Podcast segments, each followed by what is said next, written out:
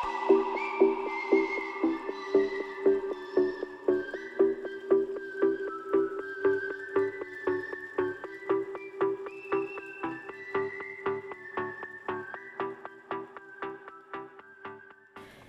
welcome to Discover French Cuisine. Today I'm with Corentin. Hello, Corentin. Hello! What is your recipe?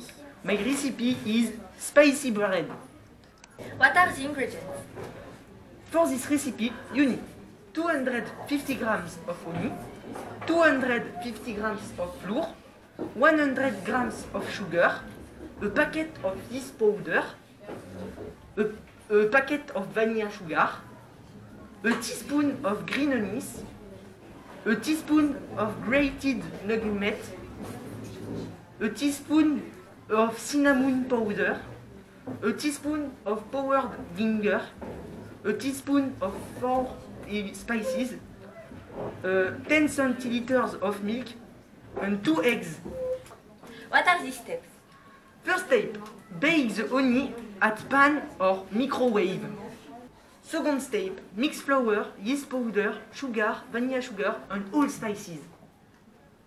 Third step, add hot honey and mix with a wood spoon. Fourth step, add little by little eggs and add warm milk. Fifth step, preheat oven at 160 degrees Celsius. Sixth step, put preparation in a cake mold buttered and floured. Seventh step, let bake during 1 hour to 1 hour and 15 minutes.